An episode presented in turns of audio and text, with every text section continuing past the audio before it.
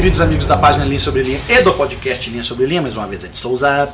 E mais uma vez, Gustavo Rodrigues. Aqui é só a dupla dinâmica dos podcasts que vocês gostam.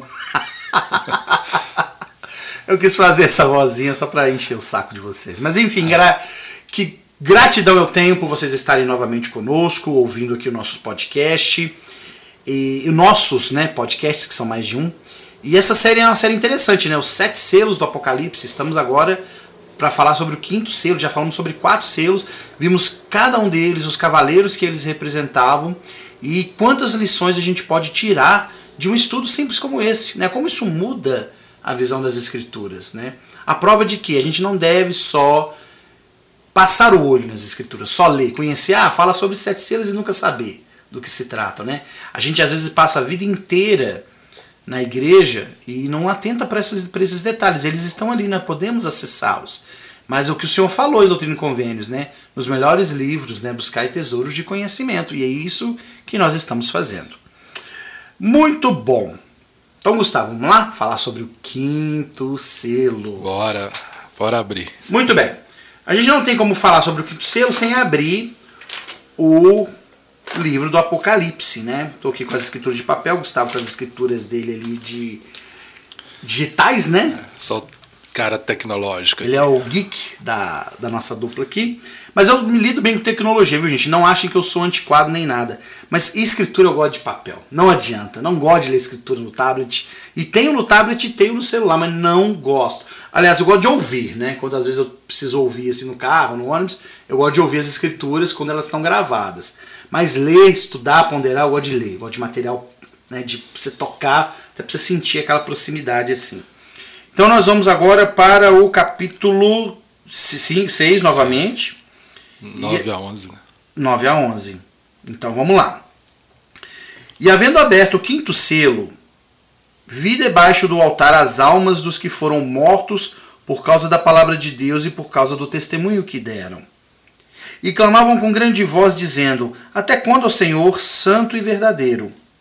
Não julgas e vingas o nosso sangue dos que habitam sobre a terra? E deram-se-lhes a cada um vestes brancas compridas, e foi-lhes dito que repousassem ainda um pouco de tempo, até que também se completasse o número de seus conservos e seus irmãos que haviam de ser mortos como eles. Então aqui a gente está falando sobre pessoas que morreram o quinto selo, a gente lê aqui que foi aberto e fala de um altar que debaixo dele, olha que interessante, né? O altar, a representação do altar, que depois você vai falar sobre esse simbolismo. Debaixo desse altar, as almas dos que foram mortos por causa da palavra de Deus. Então aqui a gente não tem nenhum cavalo mais, né? Os quatro cavaleiros já ficaram com os quatro selos para trás. E esse novo milênio a gente vai falar sobre aqueles que morreram por causa da palavra de Deus. Olha que interessante. Vamos lá, vamos falar sobre isso. E aí, uma coisa curiosa, né? Porque acabam se os cavaleiros. O último é a morte que nós vimos aí no quarto selo, episódio anterior. Mas ainda tem um tema morte aqui. Né? Sim. Porque agora é a morte daqueles que morreram porque não negaram o seu testemunho, deram sua vida né, pelo testemunho de Cristo, os mártires. E lembra que no episódio anterior, quando a gente fala sobre o quarto selo, tem um cavaleiro da morte e acompanhado com o cavaleiro da morte tem um inferno ali, pronto para colher. Nós falamos ali, né, aqueles que não se prepararam, que não são os justos, que é o inferno aí a prisão no mundo espiritual. Agora aqui é o efeito da morte daqueles que não estão é, sobre a influência do inferno, aqueles cujo inferno não tem o domínio. Nós falamos no episódio anterior, que foi dado à morte, o inferno, poder sobre a quarta parte da terra. E aqui está um exemplo de uma parte do qual a morte, o, o inferno não pode tocar. Essas pessoas morrem, né? a morte ela, ela age sobre toda a humanidade, mas o inferno não toca esses aí. Eles não estão na prisão, eles estão simbolicamente debaixo do altar de Deus. Então, muito interessante, porque a gente ainda tem uma sequência aí da questão da morte, mas aqui não tem o inferno aqui. A, a situação é diferente, porque esses viveram e morreram, como diz lá em Doutrina e Convênio 76, foram valentes no testemunho de Jesus Cristo. Bacana demais. Bom, a gente está falando aqui do seguinte: olha só, esse quinto milênio, nós já estamos ali com Israel retornada, né? Que voltaram, né? O povo voltou do cativeiro. A gente sabe que Ciro, lá o rei da Pérsia, é, invadiu e destruiu Babilônia e permitiu que os judeus voltassem para a terra deles. E mais, mais para frente, os romanos ali começam a tomar domínio né, sobre o povo judeu. Mas eles voltam para a terra deles, né, eles reconstroem o templo, sendo Herodes o grande é, que vai fazer esse, esse, esse suntuoso é, é, trabalho de reconstrução ali do templo. Inclusive, ele faz um trabalho belíssimo, né? Eu estava vendo uma, uma matéria que diz que ele, acho que duplicou, triplicou o tamanho do templo de Salomão. Quer dizer, ele fez uma coisa realmente magnânima, né? Para deixar ali a marca dele. Então o povo começa a adorar, né? Claro, não tem mais a arca, mas o local onde a arca ficava está lá, né? Tá tudo ali. E o povo começa a viver a vida deles. E ali, gente, naquele contexto, acontecem algumas coisas interessantes, vocês sabem, né? Nasce não só o Salvador, mas nasce também João Batista, né? Então João Batista seria talvez o primeiro desses mártires que deixam se, se deixam morrer pela palavra de Deus, né? E ele é filho de Isabel e Zacarias, sendo Zacarias um, um sacerdote do templo, né? Isabel estéreo, né? É um, é um, nascimento miraculoso. É verdade. Que era estéreo. Então tem dois nascimentos miraculosos, né? De uma virgem Acho que é milagrosa a palavra que você quer usar, Gustavo. Mira, milagrosa. Então vamos usar milagrosa. Isso está me lembrando a, a, Lady, a Ladybug lá do desenho, Miraculous. Você já ouviu essa palavra em algum lugar, miraculoso? De forma miraculosa? Não, mas De é. forma miraculosa. É, eu acho que a forma é miraculosa, né? O adjetivo, mas milagroso. Mas enfim. Mas a gente tem dois milagres aí, né? Isso. Dois, duas concepções são feitas dessa forma, que é uma virgem que dá a luz a um menino e uma mulher já de idade avançada estéreo, que também fica grávida. É verdade. Lembrando que Zacarias no templo tem a visão do anjo, né? Que fala para ele que ele ia ter um filho, ele fica mudo. E depois nasce ali de Isabel, que a escritura fala que para Deus não é nada impossível, é muito bacana essa parte. Que prima de, de Maria vai também conceber um filho. E quando Maria se aproxima dela, as duas já grávidas, né? o menino João se, se revira ali no, no, ventre de Isabel. Enfim, João é criado de forma peculiar, né? Pois não, você e, e só um adendo que é, a gente tem aí o Senhor preparando dois, né? O Messias, mas também alguém que vai preparar o caminho, que é João Batista, a voz que clama no deserto, arrependei-vos. E ele faz isso até o momento que Cristo chega, é batizado, e João fala, né? Eu, eu, eu vou diminuir para que ele cresça. Então, João entende que ali agora inicia-se o ministério do Messias. Mas a gente pode fazer um link com hoje. A gente está às vésperas da segunda vinda. E o Senhor novamente tem colocado profetas para ser a voz que clama simbolicamente no deserto. Arrependei-vos. Então, olha aí quando o presidente Nelson fala sobre arrependimento, é um assunto que ele tem enfatizado, né? ele é esse João Batista atualmente. Ele e seus companheiros ali de apostolado. Verdade, verdade. E ele vai para o deserto, né? Ele vai comer gafanhoto e mel, né? Uma dieta bem peculiar. Vai vestir-se com peles de camelo e ali ele fica, né? Batizando o povo nas águas do Rio Jordão, chamando o povo ao arrependimento, né? É, e ele ele prepara o caminho do Senhor, mas ele incomoda muita gente também, né? Porque ali os saduceus, os fariseus, enfim, eles ficam cutucando o João e João fala: vocês falam que são os filhos de Abraão, mas até de pedras aqui o Senhor pode transformar filho de Abraão, cuidado. E ele falava que a, a, a que a coisa já estava pronta, né? Aquele que não desse bons frutos seria ceifado, né? E, mas ele sempre falava que ele não era o Messias, né? Embora todos acreditassem que ele fosse, ele dizia que não era. E quando o Messias chega, e é batizado por ele, João tão humildemente reluta em batizá-lo. Olha, eu que tinha que ser batizado por você. Você tem uma autoridade maior do que a minha. E o Salvador, humilde também, disse: Não, essa autoridade para batizar é sua, você tem esse poder. Que a gente tem que lembrar que ele tinha o sacerdócio arônico, né, as chaves do sacerdócio arônico, e o Messias as chaves do sacerdócio de Melquisedeque. Né? Então, um se submete ao outro. E aí João fala, ele tem que crescer e eu diminuir. Ele é levado à prisão né, por Herodes Antipas, né, amando de Herodias, e ele então passa alguma agonia lá. O Salvador no deserto, durante seus 40 dias ali de jejum, né, de reclusão e meditação e comunhão com o Pai, no final desse período vai mandar anjos até João. A nossa versão surge aqui das escrituras vai dar esse, esse, esse adendo, né? Que vai mostrar isso pra gente, mostrando que Salvador ah, continuava se importando com João, mas sabia do, do final fatídico que ele teria na prisão. A gente sabe que João morreu, né? É, decapitado por ordem ali, né? Da, a pedido da filha de Herodias, para ser entregue numa bandeja, né? Uma coisa até macabra. A gente pensa que é só hoje que o ser humano é ruim, não. O ser humano é ruim desde sempre. Então nós temos aí o primeiro dos nossos mártires, né, Gustavo? O primeiro desse, dessa leva cujo, cuja alma fica debaixo do altar de Deus. Né? A gente sabe e, que João depois ressuscita e. E é muito interessante porque a voz. É, João ele vê e ouve né, essas, esses mártires, a alma desses mártires lá debaixo do altar, clamando, né? Até quando? Né, o Senhor não vingará a nossa morte como fala aqui no, nos versículos que a gente leu, que você leu aí no, no início, né, do Apocalipse 6. E a gente vê é, nesses últimos dias, a gente sabe, João teve o encargo de restaurar o sacerdócio arônico a Joseph. E ele aparece como um ser ressurreto, um anjo ali, um mensageiro com sua glória. Ou seja, né, o Senhor não, não desampara aqueles que permanecem fiéis.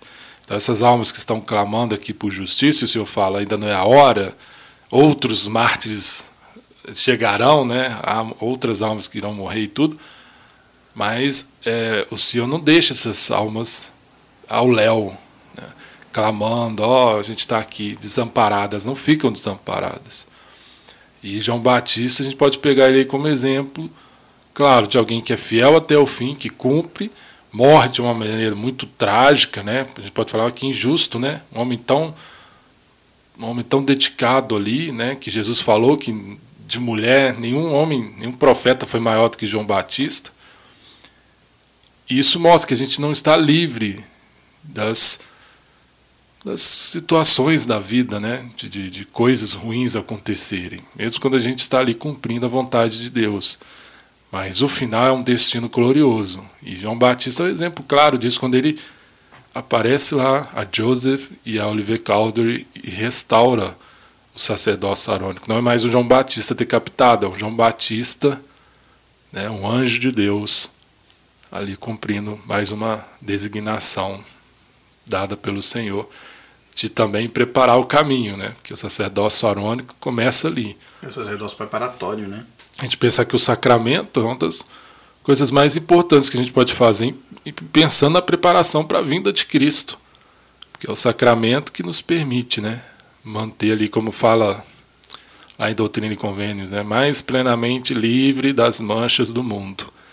É ir à casa de oração e oferecer os nossos sacramentos ao Senhor. É verdade. É, e a gente tem que lembrar também, claro, né, óbvio, que o livro de Mormon também fala de alguns outros mártires, né? A gente tem ali Abinad como um, um, grande exemplo de Marte, aquelas almas né, que são queimadas na frente de Alma e Amuleque. Então é óbvio que a gente está falando também de no, no, no, Novo Mundo, também pessoas dando sua vida e também suas almas estando debaixo do altar de Deus, né?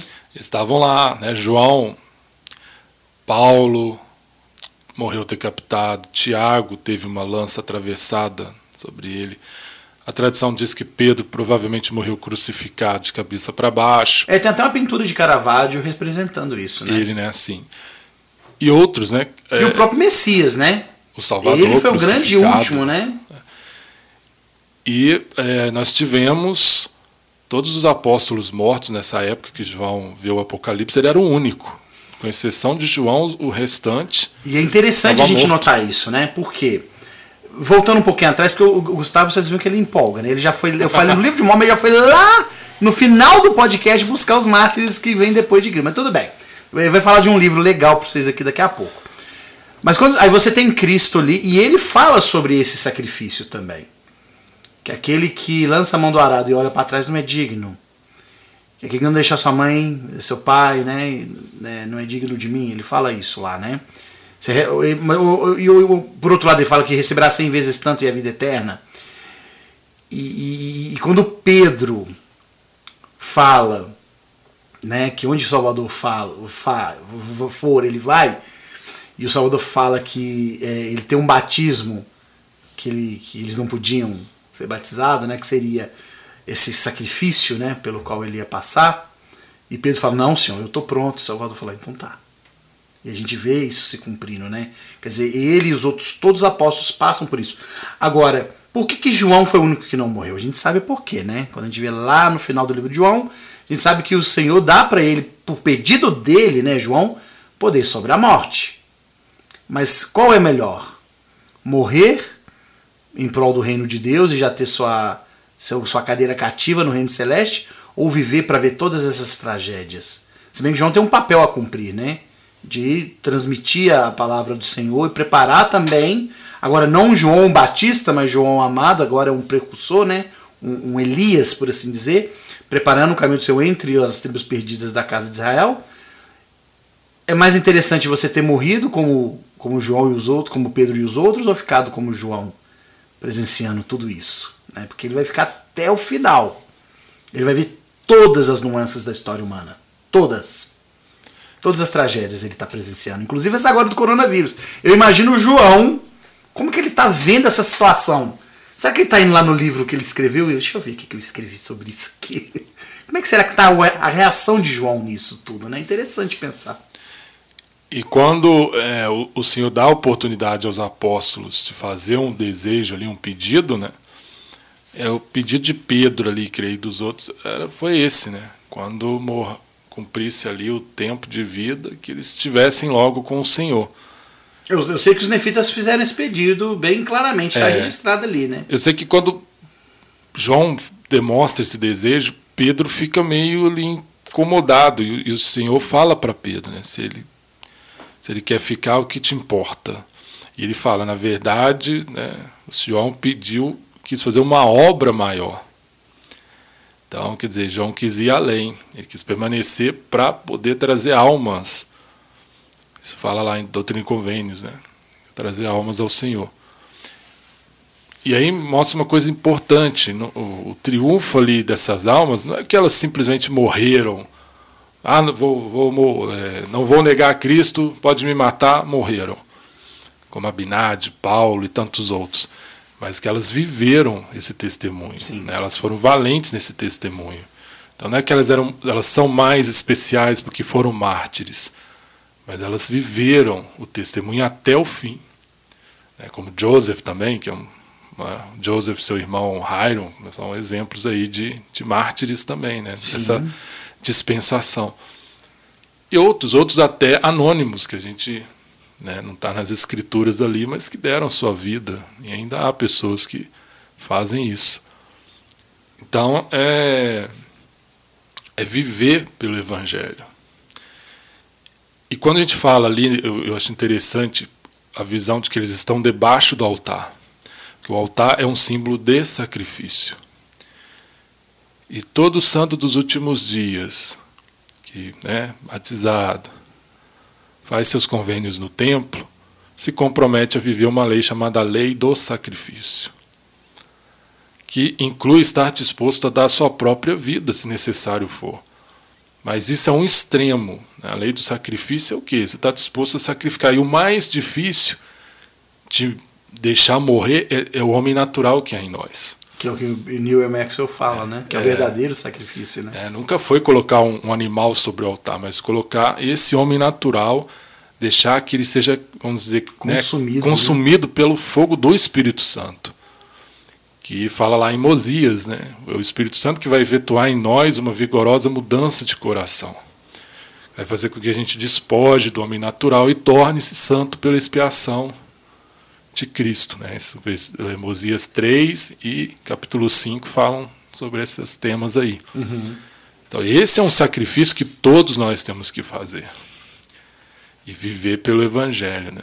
viver de acordo com o Evangelho. É, você falou muito bem. O mártir, ele não é. A, a, o grande trunfo ali, ou, ou pelo menos a grande glória ali, não é morrer pelo Evangelho, mas viver o Evangelho. Não morrer pelo Evangelho, é viver. Porque morrer fatalmente é uma consequência, né? Não, foi só, não foram só eles, vários cristãos também na, nos primeiros séculos ali também deram sua vida, né? E, e a gente sabe que esse selo se estende até a época da, das trevas, da Idade das Trevas, né? A Idade Média. Mas o sacrifício deles não foi ignorado, não foi em vão. E que maior sacrifício é esse do que viver o Evangelho? Por isso que quando eu perguntei sobre João, eu, eu, eu, eu queria, na verdade, fazer essa reflexão. Viver o Evangelho ou morrer pelo Evangelho, qual que é mais fácil, né? Pedro morreu pelo Evangelho. E João vive pelo Evangelho. Ele vive o Evangelho até hoje.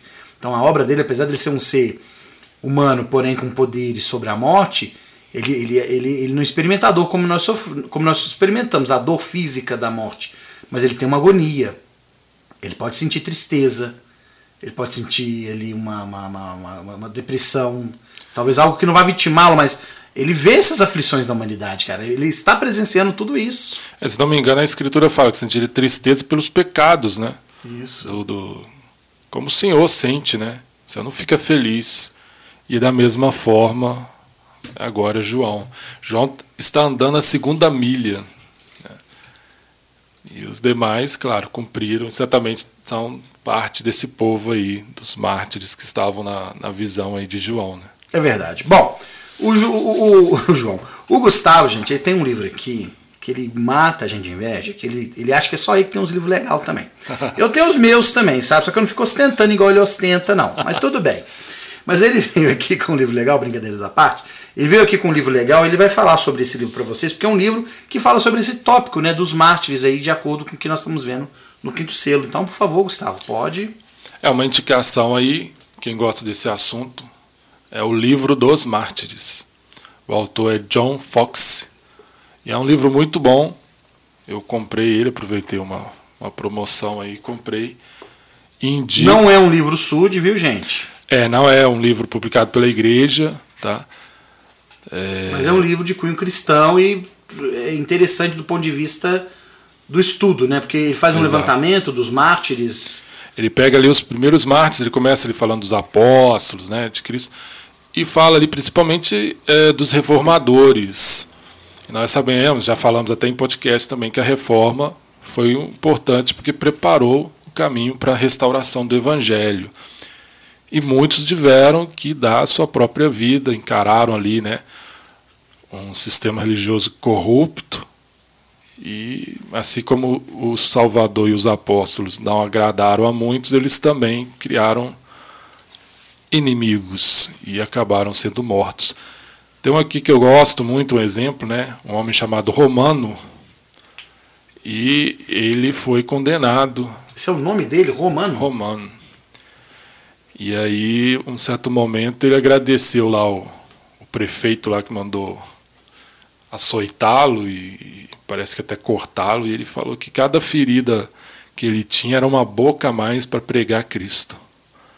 Então, pessoas bem fiéis certamente estavam lá nessa visão de João, dos mártires lá clamando, né, ao Senhor. É um livro, é um livro muito interessante assim. Eu recomendo, vale a pena, porque ajuda a entender bem essa visão aí de João, como é que são, né, tudo que aconteceu com os mártires, que não se calaram, que inclusive tiveram que se opor ao regime daquela época, assim como Cristo, né? Quando ele vem, Israel estava o quê? Religiosamente numa situação precária. Sacerdotes corruptos, a gente vê o Sinédrio todo corrompido, um ou outro ali não estava né, influenciado ali por Caifás, por toda aquela corrupção, o resto foi conivente. Né? Grupos de judeus, saduceus, fariseus, o tempo todo querendo condenar Cristo. Depois os apóstolos são perseguidos, e são perseguidos tanto por judeus como por pagãos. A gente vê o exemplo de Paulo, né? Tudo que ele passou, as aflições. Como que Paulo morreu? Eu não lembro. Decapitado. Ah, Paulo foi decapitado, né? Pedro crucificado de cabeça para baixo. É, porque Paulo era um cidadão romano. Uhum. Então, romano geralmente não crucificava os seus cidadãos, né? E ele apelou para César, né? né? E aí então era uma morte mais rápida, aquela morte da cruz, da agonia de horas e horas, era uma coisa que geralmente eles não aplicavam a um cidadão romano. Então a morte de Paulo foi rápida, né? Decapitaram ele ali, ele morreu. Poxa vida, né? Pedro mora em Roma também, né? É. Pedro e a tradição diz que ele pediu, né, para não ser crucificado como Cristo. É uma a tradição coloca isso. É, a gente fala tradição, caros ouvintes, porque não existe relato é escrito, documentado que prove isso. Isso a gente tem aí uma tradição oral que vai sendo transmitida, né? não Exatamente. tem nada registrado. Aí tem apóstolo que teria sido esfolado, tem, aí tem de tudo, né?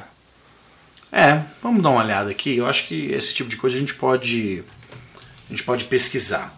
É, eu acho que se a gente for pensar do ponto de vista é, religioso, né, é, pro, pro, pro cristão verdadeiro ou pro devoto verdadeiro, é, o martírio não é um peso e sim uma maneira de, pelo menos o que a Igreja Católica vai postular durante um bom período da Idade Média, né, que é a questão de você sofrer pela palavra de Deus, né?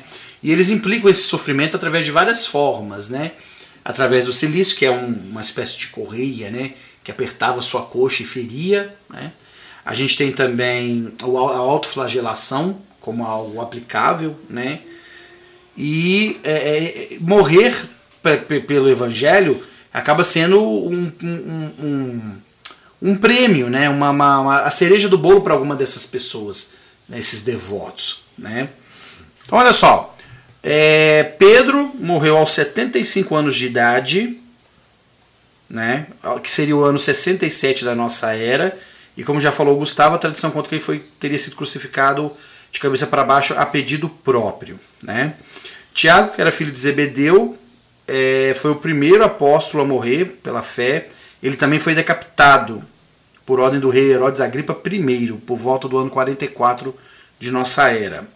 João, irmão de Tiago, né, considerado ali os Boanerges, né, os filhos do trovão, é, ele, ele foi levado para a ilha de Patmos, né, e a gente já sabe que ele não sofreu a morte. Né, embora o mundo cristão acredite que ele tenha morrido aos 100 anos de idade. Né, nós já sabemos que ele não morreu. A gente sabe que João ele foi transladado e que depois ele permanece aqui na terra até então. André, que é irmão de Pedro, teria sido crucificado em Ática, na Ásia Menor. Tá? É, Tiago, filho de Alfeu, foi lançado do pináculo do templo de Jerusalém e depois apredejado até a morte. Olha que interessante. Mateus, o ex-coletor é, de impostos, né, é, foi morto à espada. Bartolomeu, que foi pregado, pregar lá na, na Arábia, né? É, alguns afirmam que ele foi amarrado num saco e lançado ao mar, enquanto outros dizem que ele foi esfolado vivo. Aí quando fala de esfolado, talvez teria sido esse, Gustavo. Simão, cananeu, também chamado de Zelote, teria morrido na Pérsia por ordem do imperador Trajano. Felipe morreu na Ásia Menor, enforcado num pilar do templo em, em Hierápolis. Tomé, aquele que é chamado de um incrédulo, né? é, teria morrido atravessando, atravessado por uma lança na cidade de Coromandel. Judas Tadeu, irmão de Tiago, morreu cravado de flechas. O Iscariotes, a gente já sabe que ele morreu por conta do próprio enforcamento, ele se suicidou. E Matias, aquele que teria sido seu substituto, é, foi apredejado e decapitado em seguida. E aí a gente sabe que Estevão morreu apredejado, né? É, Marcos foi arrastado pelas ruas de Alexandria no Egito até morrer. Né? Paulo foi decapitado em Roma por ordem do tirano Nero. E seriam esses aí os casos que a gente poderia relatar de martírios. Tá? Interessante, hein? Que, que você quer agregar, Gustavo, a respeito disso? Uma coisa que eu acho importante ressaltar, vou pegar na visão lá de João, é uma parte que me chamou a atenção, o fato deles as vestes brancas, né? Fala que eles tinham vestes brancas, um símbolo aí de retidão. Mas fala é, o seguinte: E foi-lhes dito que repousassem ainda um pouco de tempo, até que também se completasse o número de seus conservos e seus irmãos que haviam de ser mortos como eles. Me chamou a atenção que foi dado a eles um tempo para repousarem. Esse repouso não é um repouso, tipo clínica de repouso, vai ficar lá é, tomando spa, sol. O spa celestial, Na né, cadeirinha, né? Olhando os passarinhos no jardim. Não, né? esse descanso. Tem uma escritura que eu gosto muito, Doutrina e Convênios 84, 24, fala a respeito dos filhos de Israel, lá no deserto, né? aquele povo rebelde lá.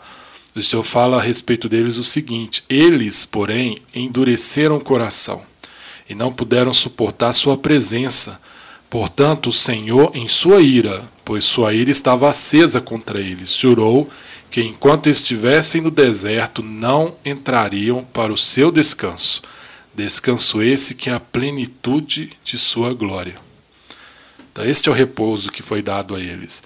Embora ainda não chegou o tempo em que a vingança do Senhor, né, a ira do Senhor julgaria, irá julgar os malfeitores que fizeram todas essas coisas, que praticou mal né, contra eles, tirou a vida deles, eles estão no repouso, no descanso do Senhor, que é a plenitude da glória de Deus.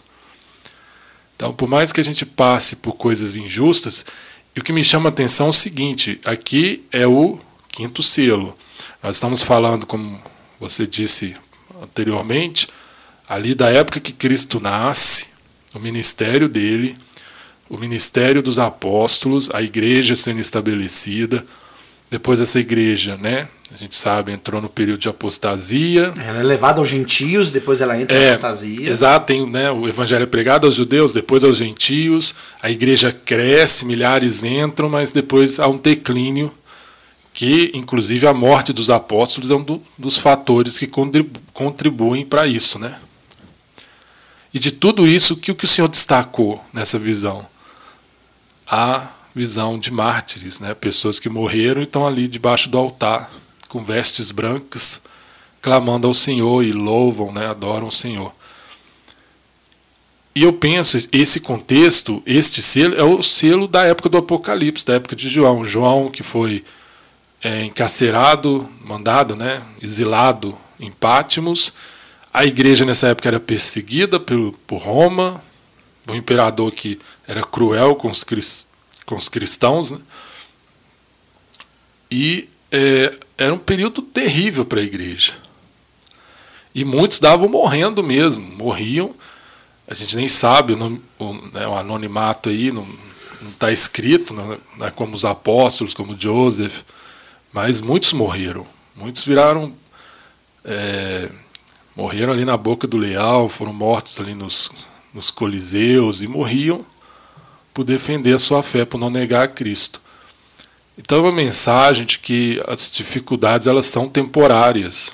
Por mais terrível que seja a situação, hoje a gente não vive assim, né? a ponto de poder morrer por não negar o seu testemunho. A gente tem uma liberdade de poder reunir, de poder fazer as, né, nossas, nossas adorações, né? Mas nessa época não. Essa era a realidade da igreja, naquele período que João viu e escreveu estas coisas. Mas onde estavam esses mártires? No altar de Deus. Estavam no altar de Deus com vestes brancas, descansando, né? Na plenitude, na glória, da, na plenitude da glória de Deus. E essa é a grande diferença daqueles que perseveram até o fim. O inferno não tem domínio sobre eles. E eles estarão diante do Senhor. E essa é a realidade, não só dos mártires, dos que morrem pelo testemunho, mas de todos que vivem pelo seu testemunho, que são valentes no seu testemunho até a morte. A hipótese vai ser uma morte de Marte ou uma morte normal. Né? O importante é ser valente no seu testemunho. Muito bom, Gustavo, muito bom. Caros ouvintes, essa é a lição que nós tiramos desse quinto selo. Nós queremos, podemos morrer pelo Evangelho, talvez é fácil, mas viver o Evangelho é uma intensa luta e deve ser constante. Então, que fique essa lição para todos nós hoje. Quero agradecer mais uma vez, Gustavo, sua presença aqui, sua ajuda.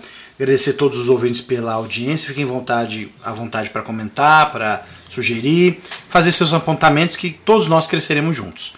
Eu vou deixar vocês agora, junto com o Gustavo, para que vocês possam ponderar essas palavras. E a gente volta na semana que vem com mais um episódio deste que é os sete selos do Apocalipse, desta vez falando sobre o sexto selo, que entre outras coisas falará sobre a restauração e os nossos dias. Um abraço a todos e até lá. Obrigado, Ed. Obrigado a todos. E esperamos vocês para o próximo episódio, o próximo selo, que é o selo que tem mais coisa aí para a gente poder falar. Um abraço e tchau.